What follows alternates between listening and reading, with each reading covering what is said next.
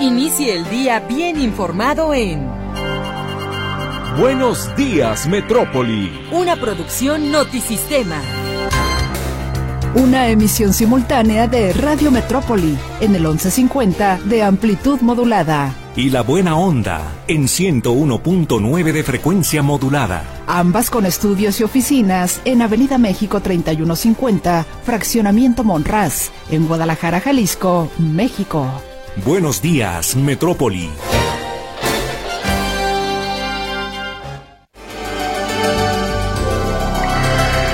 ¿Qué tal? Muy buenos días. Sean todos bienvenidos a este espacio informativo de tres horas. Buenos días, Metrópoli. Comenzamos a partir de este momento y terminamos a las nueve de la mañana con las noticias más importantes de lo que sucede en Jalisco, en México y, por supuesto, alrededor del mundo. Les saludamos a nombre de todo el equipo de la Estación de las Noticias, encabezado por los editores de los noticieros Notisistema, Guillermo Cortés Villavicencio y Luis Ángel Carranza, en los turnos matutino y espertino. Lourdes Torres, que está en los teléfonos para recibir su comunicación en el 33 38 13 15 15 y 33 38 13 14 21. Saúl Martínez Reveles en los eh, controles de Radio Metrópoli, en los de Notisistema le damos la bienvenida a Charlie Flores y desde estos micrófonos les saludamos con el gusto de siempre sus servidores Víctor Montes Rentería y Griselda Torres Zambrano. ¿Cómo estás Griselda? Bienvenida. ¿Cómo estás eh, Víctor? ¿Cómo sentiste hoy la temperatura? También fresca, pero veo un cielo despejado, entonces espero que los pronósticos del meteorológico se cumplan, que esto nos permita que por la tarde tengamos una temperatura más cálida, pero sí salga abrigado para que no tenga eh, cambios bruscos de temperatura y pueda eh, cuidar su salud de una mejor manera, sobre todo sus vías respiratorias. Eso es muy importante. Bueno, y una de las notas más importantes en la jornada informativa, pues destaca el fallecimiento de Carlos Ursúa, primer secretario de Hacienda de la administración del presidente Andrés Manuel López Obrador. Él participó apenas el domingo en la Marcha por la Democracia, escribió su columna para El Universal y parece que muere por causas naturales. Así es, lamentablemente, y descansa en paz el que fuera uno de los principales secretarios en la administración de López Obrador al arranque de su gestión. Y por otro lado, y hablando de materia de salud y cuidados de la misma, la COFEPRIS eh, avaló una nueva vacuna de laboratorios Pfizer contra el virus respiratorio que provoca la neumonía. Se espera que el biológico pues en breve esté disponible para poderse aplicar en eh, México, así que ya hay un nuevo fármaco, un nuevo biológico que permitirá combatir a la neumonía, uno de los padecimientos también que arranca vidas en este país. Bueno, y a pesar de la sequía y las heladas, no se percibe aumento de precios en productos de la canasta básica y aquellos que muestran una alza, alza perdón, paulativamente comienzan a regularizarse según la Unión de Comerciantes del Mercado de Abastos de Guadalajara. El presidente del organismo, Moisés Ramos Portillo, explica que uno de los productos que han tenido incrementos ha sido el limón, además de la piña, el plátano y la papaya. Detalla que algunas heladas y lluvias con granizo afectaron la producción, por ejemplo, de jitomate y de cebolla, pero afirman que la situación se ha regularizado. Lo cierto es que, eh, bueno, algunas eh, frutas y verduras continúan altas y el problema de la sequía se ha agravado a nivel nacional. Así es de que no será un año no será un año fácil que repercutirá pues justamente en la inflación. Y justo para apoyar a los eh, productores del campo que se ven afectados por estos cambios de clima, las heladas por una parte y posteriormente las altas temperaturas que ya se avecinan, comenzó en Jalisco la recepción de documentos eh, de parte de la Secretaría de Agricultura de Jalisco para dar apoyos del Fondo de Atención para la Sequía. Las casillas de apoyo o de registro para los productores del campo se abrieron este lunes en La Barca, Lagos de Moreno, Ameca, el municipio de Colotlán en la zona norte, San Miguel el Alto, Tlajomulco y Guadalajara. Se entregarán apoyos de hasta 15 mil pesos a cada agricultor o ganadero para que por lo menos puedan paliar algo de los eh, de las afectaciones que pudieran tener a consecuencia de la sequía. Bueno, cada lunes eh, Morena realiza una rueda de prensa en el Ayuntamiento de Guadalajara para dar a conocer algunos de los temas importantes en el municipio. El día de ayer, regidores morenistas en el Ayuntamiento de Guadalajara denunciaron manejos opacos en los recursos destinados para programas sociales. Afirman que de los 11.500 millones de pesos de presupuesto, el año pasado solo se ejercieron 118 millones para 22 programas sociales. Seis de cada diez pesos se destinan para las llamadas colmenas comunitarias y el resto del recurso está mal distribuido, de acuerdo a lo que mencionaron los ediles. Por otro lado, en la Universidad de Guadalajara, pues eh, esperan que finalmente en el Congreso del Estado esta semana pueda, o más pronto, o lo más pronto posible, se pueda aprobar la iniciativa para asignar este presupuesto constitucional que se prometió a la Casa de Estudios, luego de que en la semana pasadas el Congreso aplazó la votación del tema en el Pleno. El rector de la UDG, Ricardo Villanueva, reconoció que al estar en año electoral, este y otros temas serán más complicados de votar, pero espera que esta semana pueda aprobarse la iniciativa. Y en tres meses se instalará el sistema integral de cuidados una vez que el pasado viernes fue aprobado por el Congreso de Jalisco, de acuerdo a lo que explicó a Notisistema la diputada Gabriela Cárdenas. Hay que mencionar que en la entidad casi nueve de cada diez casos de cuidado se deja en manos de las mujeres, por lo que este sistema estatal de cuidados pretende la coadyuvancia con el Estado, la profesionalización de las tareas y una distribución más equitativa. Habrá un registro de cuidadores precisamente, habrá remuneración y además apoyo de los diferentes programas, pues para que en lo posible pues eh, puedan realizar los cuidados de manera pues más equitativa, con menos eh, menos carga de trabajo y bueno, ya le estaremos dando curso y seguimiento a este problema de los cuidadores porque es importante lo que acaba de hacer el Congreso del Estado, eh, será el primer sistema integral de cuidados a nivel nacional. Y otro tema que es de interés para los jaliscienses es el registro estatal de personas desaparecidas, que fue presentado recientemente por el gobierno del estado, pero al ser observado por la Universidad de Guadalajara, el investigador Víctor Manuel González Romero afirmó que no está homologado con el registro nacional, que no tiene actualizaciones de datos en tiempo real y además presenta cédulas cuya información no coincide con las publicadas por la Comisión Estatal de Búsqueda. Además, advierte que al revisar este documento, la desaparición de mujeres en Jalisco pudiera estar relacionada con delitos como la trata de personas, pues casi la mitad, el 48.5%, son menores de 20 años.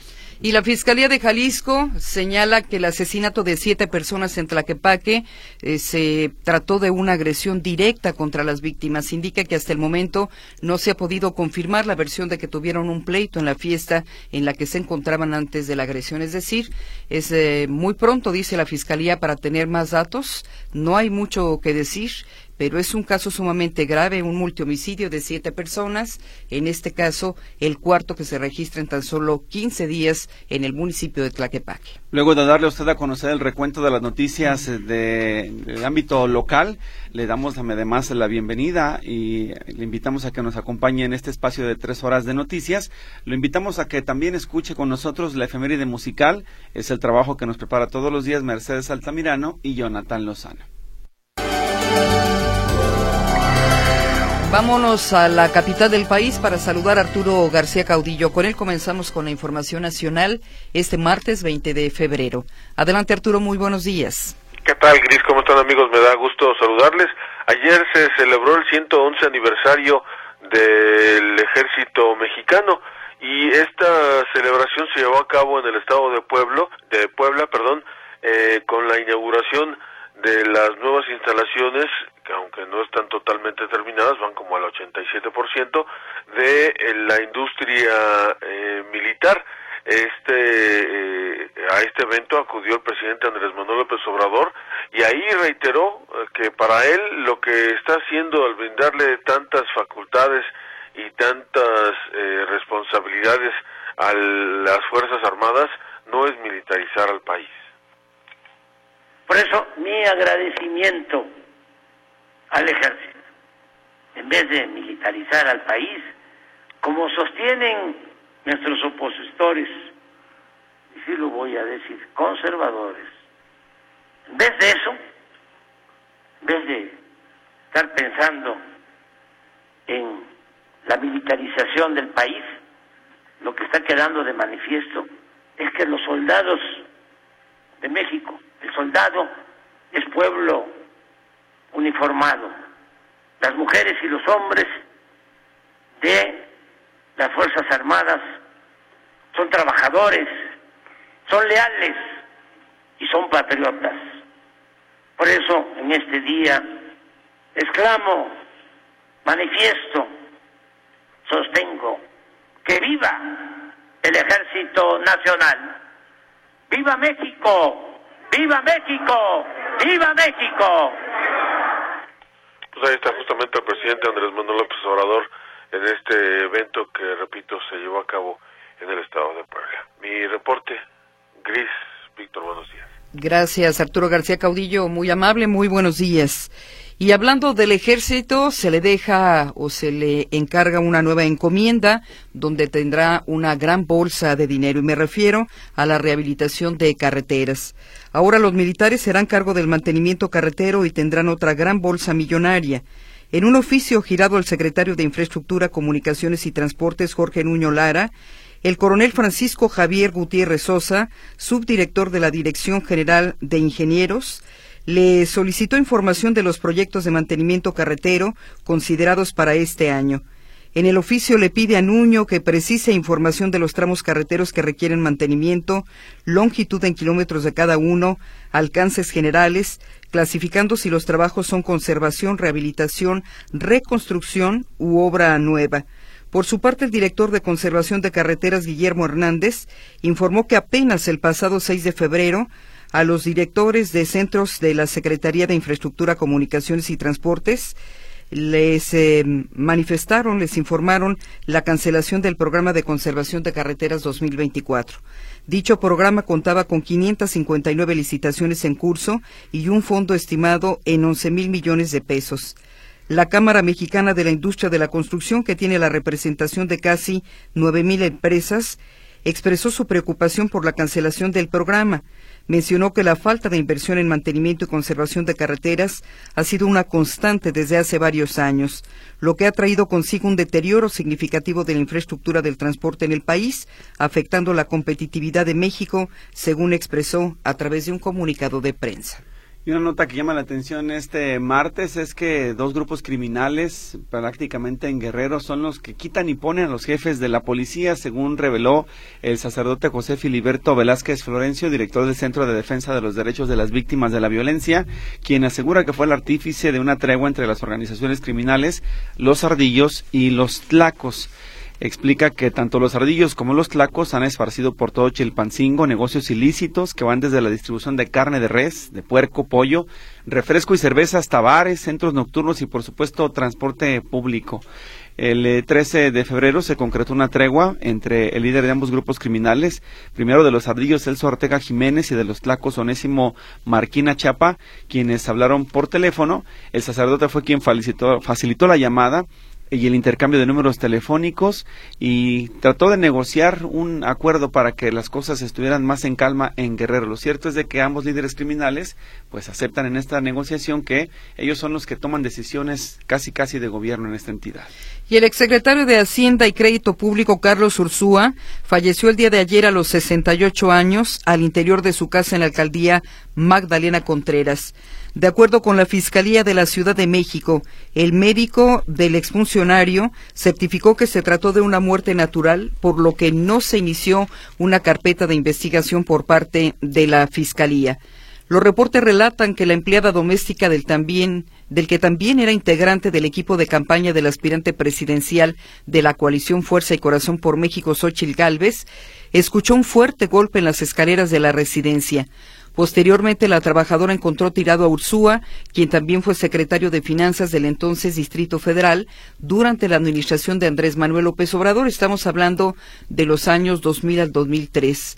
La policía capitalina señaló que paramédicos que acudieron al lugar diagnosticaron al hombre de 68 años sin eh, signos vitales, por lo que los policías dieron parte al agente del Ministerio Público correspondiente para los servicios periciales y la investigación del caso. Urseoa fue el primer secretario de Hacienda de la administración actual y ocupó el cargo del primero de diciembre del 2018 hasta el 9 de julio del 2021, cuando hizo pública su renuncia a través de una carta difundida en Twitter. La carta mencionaba que disentía del presidente López Obrador por haber tomado decisiones de política pública sin el suficiente, sin el suficiente sustento.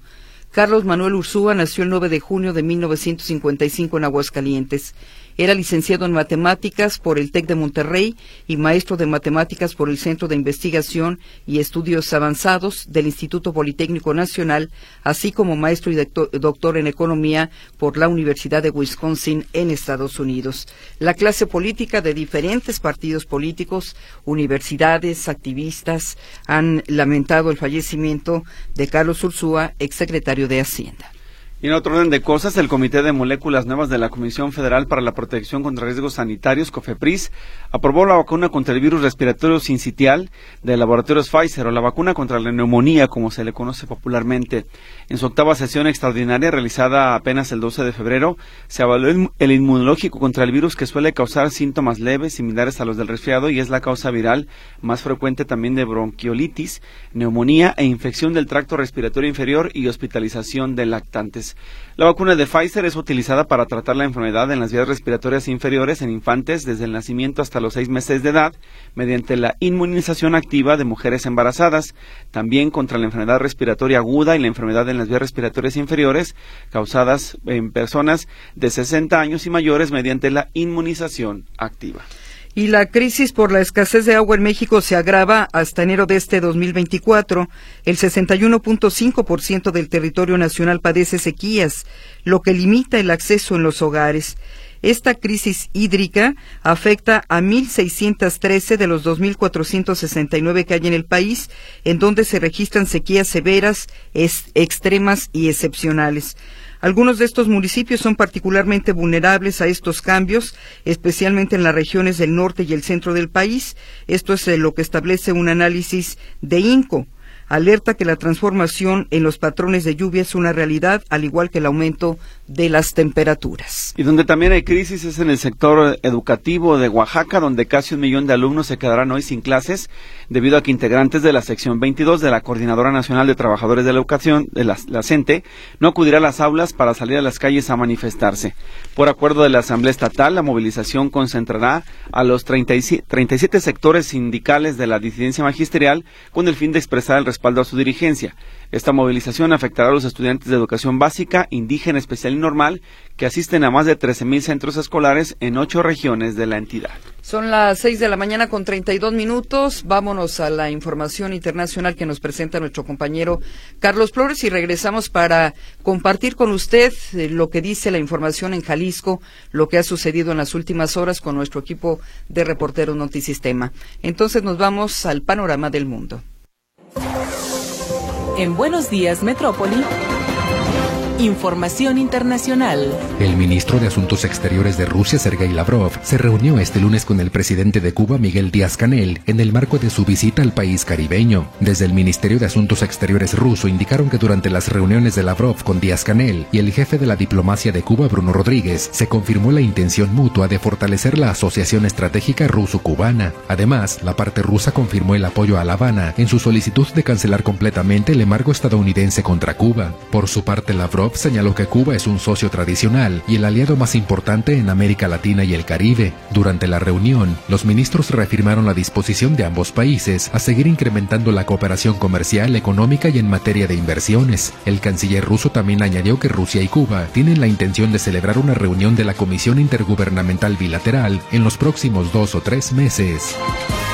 Un juez federal estadounidense acusó este lunes a Martín Moïse, viuda del fallecido presidente haitiano Jovenel Moïse, víctima de homicidio, de encubrimiento y asociación criminal con intención de asesinato, según informa el Miami Herald. El informe del juez acusa un total de casi 50 sospechosos, entre ellos al ex primer ministro Claude Joseph y el ex jefe de la Policía Nacional de Haití, Leon Charles. Después del magnicidio de Moïse, la crisis sociopolítica se agravó en Haití y el país se sumergió en una ola de violencia a manos de las pandillas, por lo que a principios de octubre del 2023, el Consejo de Seguridad de la ONU autorizó el despliegue de una fuerza multinacional militar policial para restituir el orden público. Al menos 900 millones de dólares que estaban en manos del crimen organizado han sido recuperados en Ecuador en el marco de los operativos militares que realiza el ejército del país desde el pasado 9 de enero para poner fin a la violencia generada por las bandas criminales, informó este lunes el Ministerio de Defensa en un boletín de prensa. El documento precisa que se han llevado a cabo operaciones de seguridad en distintas zonas del país, logrando incautar droga, dinero, armas de fuego, armas blancas, así como alimentadoras, embarcaciones, vehículos, equipos de comunicación explosivos y galones de combustible. En enero pasado, el presidente Daniel Noboa declaró que el país estaba inmerso en un conflicto armado interno que implicaba la lucha contra grupos terroristas conformados por unas 20.000 personas, tras lo cual implementó un conjunto de medidas de mano dura que incluyen la militarización, la construcción de penales de máxima seguridad y decretos de estado de excepción sectorizados.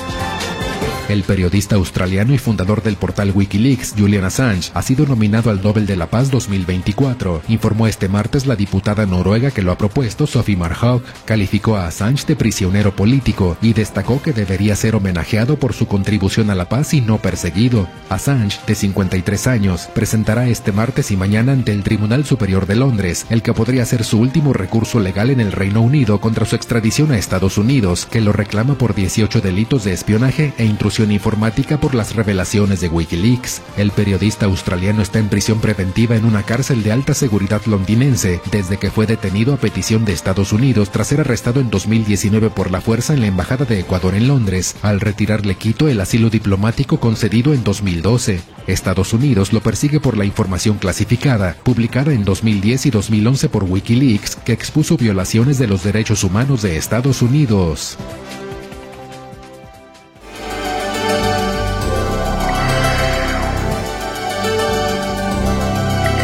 Comenzamos con la información nacional y temas sumamente importantes. El día de ayer, José Luis Escamilla nos daba cuenta que aumentó a siete el número de jóvenes fallecidos en este ataque directo en el municipio de Tlaquepaque. Y es una de las notas informativas también en la prensa local, el aumento de asesinatos de menores en Jalisco. La información con José Luis Escamilla en la línea telefónica. Excelente martes, José Luis, escuchamos tu reporte. Gracias, Gris. Víctor, ¿cómo están? Buenos días. Un saludo para ustedes y para todo el auditorio. Así es, es un tema no menor, es un tema importante porque, bueno, justamente lo ocurrido el fin de semana en San Pedro Tlaquepaque, en la Colonia de Buenos Aires, incrementa de manera importante esta cantidad de menores de edad víctimas de la violencia, pues solamente durante este fin de semana fueron ya cinco las víctimas menores de edad, los otros dos son de aproximadamente 19, 20 años, pero ayer, bueno, por la mañana yo les platicaba de cómo se incrementaba esta lista, este número fatal de víctimas de esta agresión ocurrida ya en San Pedro Tlaquepaque, con el fallecimiento en las últimas horas de un muchacho de 15 años que había resultado lesionado. Así que, como les digo, son en total cinco menores de edad y dos mayores de 18 años los que pierden la vida en esta agresión. Quien habló sobre el tema ayer fue el fiscal de Jalisco, Luis Joaquín Méndez Ruiz, señalando que eh, pues había información variada en torno al tema, pero que una de las líneas de investigación más eh, fuertes, más consistentes, trataría de una agresión directa. Y es que había una versión que indicaba de que supuestamente esos muchachos habían sostenido alguna especie de pleito o de eh, desacuerdo con algunas otras personas en una fiesta en la que estuvieron durante la noche del sábado o la madrugada del domingo. Sin embargo, lo que decía el fiscal es que la línea más importante que tienen hasta el momento es que se hubiera tratado de una agresión directa, no motivada por un pleito previo, pero si les parece, escuchamos lo que dijo el fiscal Luis Joaquín Méndez Ruiz. Estamos trabajando también con la posible versión de que hayan tenido algún conflicto en algún bar eh, en el que estuvieron conviviendo, pero hasta el momento no está confirmada alguna, alguna pelea o alguna riña que hayan tenido las, las personas con otro grupo de, de sujetos. Entonces la versión que se mantiene es la de una agresión directa. Ahí lo que decía el fiscal, así que bueno, de momento se mantiene como una agresión directa. Ayer por la noche alguien en punto y seguido decía que es el fiscal, había dicho que tenían que ver ellos con la delincuencia organizada y demás. No, de momento ninguna autoridad en Jalisco de menos ha manejado la posibilidad de que esos jóvenes estuvieran involucrados en hechos relacionados con la delincuencia organizada. En otro orden de ideas, compañeros, comentarles que ayer por la noche fue localizado el cadáver de un policía de Zapopan que eh, fue encontrado, esta, esta persona fue encontrada muerta. Esto ocurrió en la colonia Parques Zapopan del municipio de Zapopan, un elemento de apenas 30 años de edad que tenía ya dos años en la policía zapopana. Inicialmente se habló de la posibilidad de que este hombre hubiera sido víctima o se hubiera suicidado, pero posteriormente ya se supo que no, que tenía un impacto de bala en la cabeza, pero tenían también otras huellas de violencia. Este elemento eh, tenía dos años, como les digo, en la policía de Zapopan, tenía apenas un poco de tiempo que había sido comisionado a la policía metropolitana, pero como tal su plaza de la policía de Zapopan. La zona fue severamente custodiada el día de ayer mientras hacía el levantamiento del cuerpo. Fue la novia de este policía quien lo encuentra. Él vivía solo, Dice la novia que tiene un par de días que no se vea de él y cuando llega a su casa lo encuentra sin vida y da aviso a las autoridades. Así que podría ser un asesinato más de un elemento de la autoridad, en este caso un elemento de la policía de Zapopan. Mi reporte, compañeros. Buenos días. Muy buenos días, José Luis, y gracias por la actualización de la información en materia de seguridad. Hasta luego. Es José Luis Escamilla. Vamos a la otra línea telefónica. Héctor Escamilla está listo con su reporte también esta mañana. Héctor, adelante, te escuchamos. ¿Qué tal, Víctor? ¿Cómo estás? Buenos días, compañeros. Bueno, comentar esta situación que se está presentando en la colonia Paso del Sol, en donde hemos dado seguimiento a este conflicto que se ha generado por la construcción de infraestructura de movilidad en la avenida Enrique Ladrón de Guevara o Copérnico. Ahí en este tramo cambia de nombre Enrique Ladrón de Guevara esta vialidad. Bueno, ¿qué es lo que está sucediendo? Ayer vecinos de Paso del Sol se manifestaron de nuevo porque acusan que el ayuntamiento de Zapopan ha incumplido con compromisos adquiridos con ellos sobre el proyecto de la ciclovía y desarrollo urbano que se hace en esta zona. ¿Cuál es la molestia? Bueno, eh, lo que ellos aseguran es que el presidente municipal de Zapopan, con licencia, Juan José Frangé, les prometió que en todo el trazo de la avenida Enrique Ladrón de Guevara no iba a haber ciclovía, pero no iba a haber parque lineal en el Campellón. Era parte del proyecto que se eliminó para que se pudieran respetar los carriles de circulación de los automóviles. Dicen los vecinos, permitimos que hubiera la ciclovía, pero se eliminaba el parque lineal para que el paso de los vehículos no fuera afectado. Sin embargo, lo que acusan es que el ayuntamiento de Zapopan sí está haciendo parte de este tramo del parque lineal en un espacio de aproximadamente 200 metros. Nos referimos a la parte de la glorieta de Felipe Seter hacia la calle Felipe Rubalcaba. Hay molestia, hay inconformidad y es por ello que el día de ayer salieron a las calles. Escuchemos lo que dice Eugenio Zelaya, uno de los inconformes. Eh, quedamos puntualmente en venir a parar la obra el día de hoy, lunes. Eh, sin embargo, el fin de semana hubo una comunicación con la diputada Mónica Magaña, donde Mónica explica que ese no es el proyecto definitivo, el que, el que presentó Ismael Jauregui, el director de Obras Públicas. Entonces, desistimos hoy de parar completamente la obra, sin embargo, con los constructores estamos quedando que no van a trabajar en, en el parque lineal, se van a dedicar solo a banquetas y a colar las losas que ya están destruidas. Ya no van a seguir demoliendo más losas de momento hasta que se arregle esto, este pequeño eh, imprevisto con lo del plano que está incluyendo el parque lineal. Esperemos que, el director de obras públicas eh, atienda los acuerdos que ya hizo eh, Juan José Frangé cuando era alcalde y también con Ana Isaura, quien es la persona que se queda en lugar de Juan José Frangé, con quien nos entrevistamos informalmente eh, el sábado hace, hace ocho días para platicar en conjunto que vaya a haber continuidad con los acuerdos. Entonces, mientras eso suceda, vamos a estar todos muy contentos. Allí escuchamos al señor Eugenio Zelaya, uno de las personas inconformes.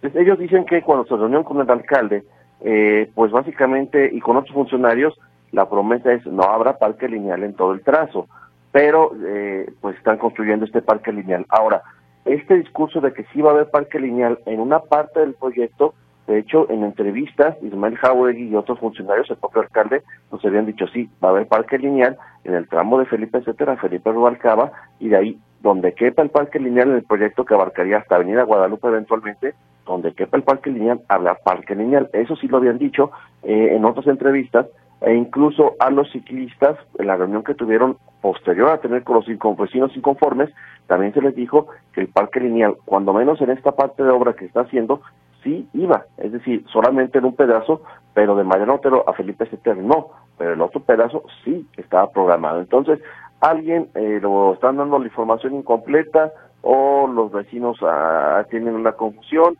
o el ayuntamiento le está jugando por los dos bandos, no, no, se, no se sabe exactamente cuál es la situación, la realidad es que pues hay mucha inconformidad por este tema que se está presentando en el municipio de Zapopan y ya escuchamos, si siguen con la obra del parque lineal, los vecinos se piensen con eh, cerrar los trabajos o clausurar los trabajos eh, de manera ciudadana. Entonces, bueno, a ver si esto no escala.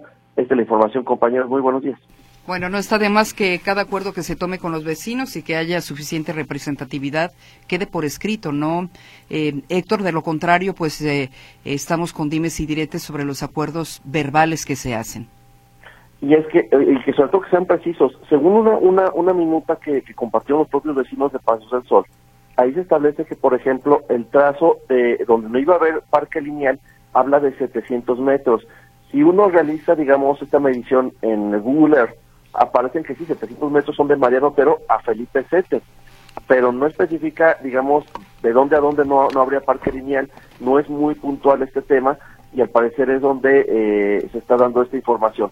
La realidad es que, bueno, ya el, el, parte del proyecto del Parque Lineal había vecinos que sí lo querían, pero otros decían que no porque finalmente les iba a quitar carriles a los vehículos. Finalmente, una parte importante que es la parte de Mariano Otero, que es donde se hace el embotellamiento, se decidió no construir el Parque Lineal. Pero bueno, se, se, estaremos dando seguimiento a este conflicto social, porque ya es que no conflicto social, y, y pues la situación compleja en esta colonia zapopana. Bien, gracias por el reporte y el seguimiento, Héctor. Buenos días. Buen día, hasta luego. Hasta luego. Vamos con Claudia Manuela Pérez. Ella nos tiene más información de esta revisión que se hizo al registro de personas desaparecidas en el estado de Jalisco. Adelante, Claudia, te escuchamos. ¿Qué tal? Gracias. Muy buenos días.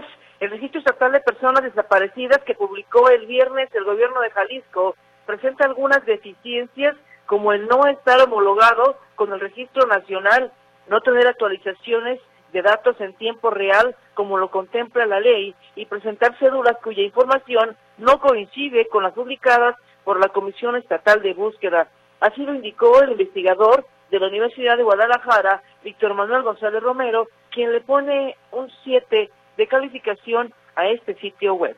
Escuchamos. Lo que a mí me llama la atención es que se tardaron mucho y nos ponen a disposición de los ciudadanos una herramienta es muy inferior a la herramienta nacional. O sea, hubiera sido más fácil simplemente alimentaran los datos en el registro nacional, que además es una obligación por el, el gobierno del Estado, no lo ha hecho desde marzo del, del 2022. Pues si los alimentaran al registro nacional, podríamos consultar más cosas, podríamos analizar más cosas que con este registro que acaban de publicar.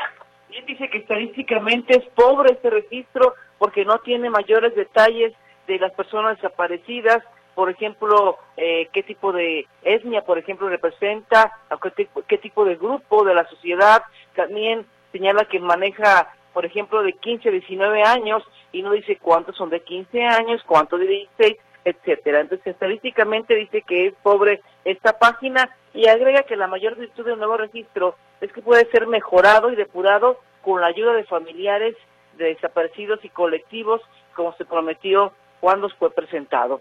Entonces, vamos a ver qué es lo que pasa. Y por su parte, la directora del Centro de Justicia para la Paz y el Desarrollo, Ana Carolina Chimiak, que también entrevistamos el día de ayer por la tarde, ella también coincide que estadísticamente es pobre porque no, no señala los grupos sociales, por ejemplo, coincide o también señala que eso de que no se actualice diariamente, que sea actualizado cada mes, también va en contra de la ley estatal de personas desaparecidas y tiene que corregirse esa, esa anomalía. Escuchamos se anunció que eh, se actualizará eh, de forma mensual.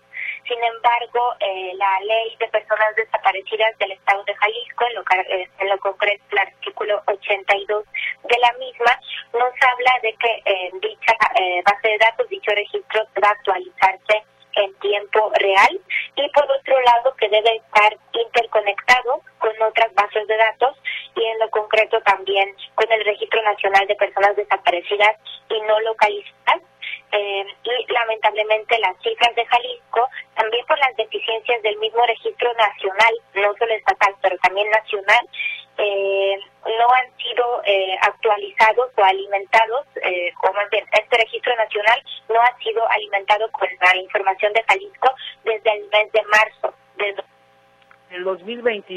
como dijo el investigador, y Ana Carolina Chimia señala, bueno, dice que por lo menos ya hay un avance respecto a la publicación que de este registro estatal de personas desaparecidas que dice que se está publicando tres años después de la promulgación de esta ley de personas, ley estatal de personas desaparecidas. Escuchamos.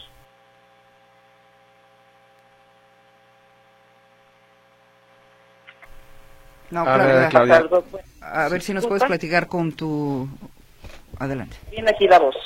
que es todavía primera etapa de construcción de, de este registro y también de esa versión pública del, del mismo eh, y eh, ha presentado eh, pues estos avances. Se ha podido detectar que todavía hay varias deficiencias, hay varias eh, faltas que, que tendrían que eh, actualizarse o mejorarse.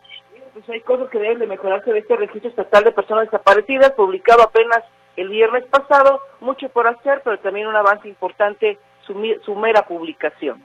Mi reporte, muy buenos días. Sí, un avance importante porque, como te dijo CEPAD, en este, de, en este caso, estamos hablando de tres años de retraso para que tenga este tipo de anomalías y, por supuesto, ellos que trabajan de cerca con los colectivos y familiares de personas desaparecidas saben exactamente dónde cojea. Por ejemplo, lo que te mencionaba Claudia, de que no es posible que se actualice cada mes cuando la propia ley menciona que debe ser en tiempo real. Efectivamente, también Ana Carolina Chimiak dice que también el gobierno del Estado, también en el CITOVID, habla primero, desglosa primero toda la información de personas localizadas y al final deja el desglose de personas desaparecidas y dice debe ser al revés, debe de darle eh, prioridad a las personas desaparecidas y bueno, también ahí dice que está fallando en esto el gobierno del Estado porque es la forma de señalar que no tiene mucho interés o que no quiere priorizar el tema de desaparecidos. Muy bien, pues gracias por la información, Claudia. Gracias, buenos días. Muy buenos días, Claudia Manuela Pérez. Tenemos participación ya del auditorio, hay algunos mensajes y peticiones de su parte, así que le daremos salida sobre todo para que se atiendan los que tienen que ver con eh, conflictos eh, viales.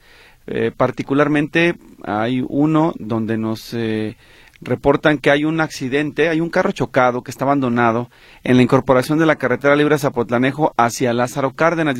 Esto está muy peligroso, soliciten por favor a Vialidad que acuda al punto. Entonces, si hay alguna persona de monitoreo que nos esté escuchando ya en la policía vial y pueda atender, repetimos, es un carro chocado, abandonado en la carretera libre Zapotlanejo hacia Lázaro Cárdenas. En este caso está generando conflictos a la circulación. Y por otro lado, Tere Lamas nos dice que otra vez amanece apagado el semáforo de, del cruce de Santa Margarita y Federalistas en Zapopan y piden a la policía vial también que se acerque al punto para evitar caos y además a los técnicos a que reparen este problema que es recurrente en eh, esta zona.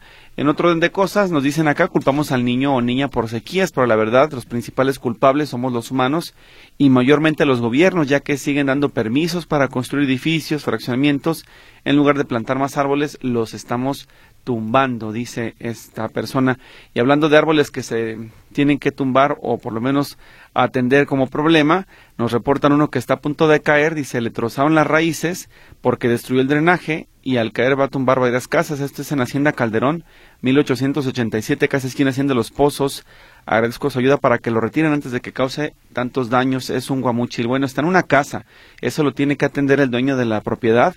No lo atenderá el ayuntamiento. Tiene la persona que reportarlo al municipio para que le den el dictamen y pueda hacerse la poda o derribo pero no lo puede retirar la autoridad porque es una propiedad de un particular. Bien, y sobre este tema que nos platicaba y que nos compartía Claudia Manuela Pérez, pues eh, otra de las cosas que le decía Víctor Manuel González Romero, investigador de la Universidad de Guadalajara, es que precisamente la desaparición de mujeres en Jalisco pudiera estar relacionada con otros delitos como es la trata de personas indica que según los datos publicados en este nuevo registro estatal de personas desaparecidas, una de cada cinco personas que desaparecen en la entidad es mujer. Agrega que el 77% de las personas desaparecidas son hombres y el 23% mujeres. Y uno de los delitos que se ha denunciado pues desde hace mucho tiempo y que se liga precisamente a la desaparición sobre todo de mujeres jóvenes es la trata de personas. Y una nota que usted escuchaba en las portadas de Jalisco es la del diario Mural, que es el desperdicio de medicamentos para el cáncer que dejaron que se caducaran y finalmente pues no llegaron a los beneficiarios que son los pacientes. Esta nota informativa que firma Fernanda Carapia dice lo siguiente, en medio de la crisis por desabasto de medicinas, miles de piezas de medicamento destinado al Instituto Jalisciense de Cancerología, hospitales estatales y almacenes caducaron o están por caducar en los próximos meses debido a las ineficiencias en las compras y distribución de medicinas del gobierno federal. Los oncológicos fueron adquiridos a la empresa Avior a través de las compras consolidadas del IMSS Bienestar y antes a través del INSABI. Sin embargo, dichos medicamentos nunca llegaron a los miles de pacientes que las necesitaban. Eran, 1170, eran 177.613 piezas de medicamentos destinados a seis puntos de entrega en Jalisco entre almacenes y hospitales estatales. De ese total, 171.093 eran para el Instituto Jalisciense de Cancerología. Sin embargo, 11.656 piezas o cajas están caducas, otras 33.891 les quedan de 1 a 3 meses de vigencia y el resto entre 4 y 9 meses, además de 22.000 piezas que carecen de registros sanitarios correspondientes. Esto quedó al descubierto en dos correos electrónicos fechados el pasado 30 de enero, donde la empresa distribuidora Avior, filial del Grupo Tracción, le informa a la Secretaría de Salud Jalisco y al, y al IMSS Bienestar del problema que se está presentando. Entonces, había dinero para medicinas, se compraron, pero por la mala distribución, finalmente nunca llegaron oportunamente a Jalisco. Bueno, y en tres meses se instalará el sistema integral de cuidados una vez que el pasado viernes fue aprobado por el Congreso de Jalisco. Esto lo explicó a Notisistema la diputada Gabriela Cárdenas al hablar de los beneficios como remuneración y el apoyo de los diferentes programas gubernamentales. Hay que recordar que en Jalisco casi nueve de cada diez casos de cuidado se deja en manos de las mujeres, por lo que este sistema estatal de cuidados pretende coadyuvancia con el Estado, la profesionalización de las tareas y una distribución más equitativas. Además, por lo pronto, entre los primeros pasos se encuentra iniciar con un registro de las personas cuidadoras para saber qué apoyo necesitan. Ya las tienen perfectamente ubicadas, saben qué municipios concentra la mayor cantidad de cuidadoras y comenzarán con aquellas que tienen jornadas 24/7. La diputada Gabriela Cárdenas indica que en Jalisco existe un millón setecientas mil personas que cuidan, el 85% de estas mujeres. Se comunica a través de las líneas telefónicas José Luis Ayala, pide que felicitemos a su nieta Elena Elizabeth Loza Ayala porque cumple 11 años de edad. Ojalá que nos esté escuchando porque le dice, en este caso, su abuelo que está muy orgulloso de ella, muy orgulloso de ser su abuelo, que la quiere mucho y que le desea que pase un feliz cumpleaños.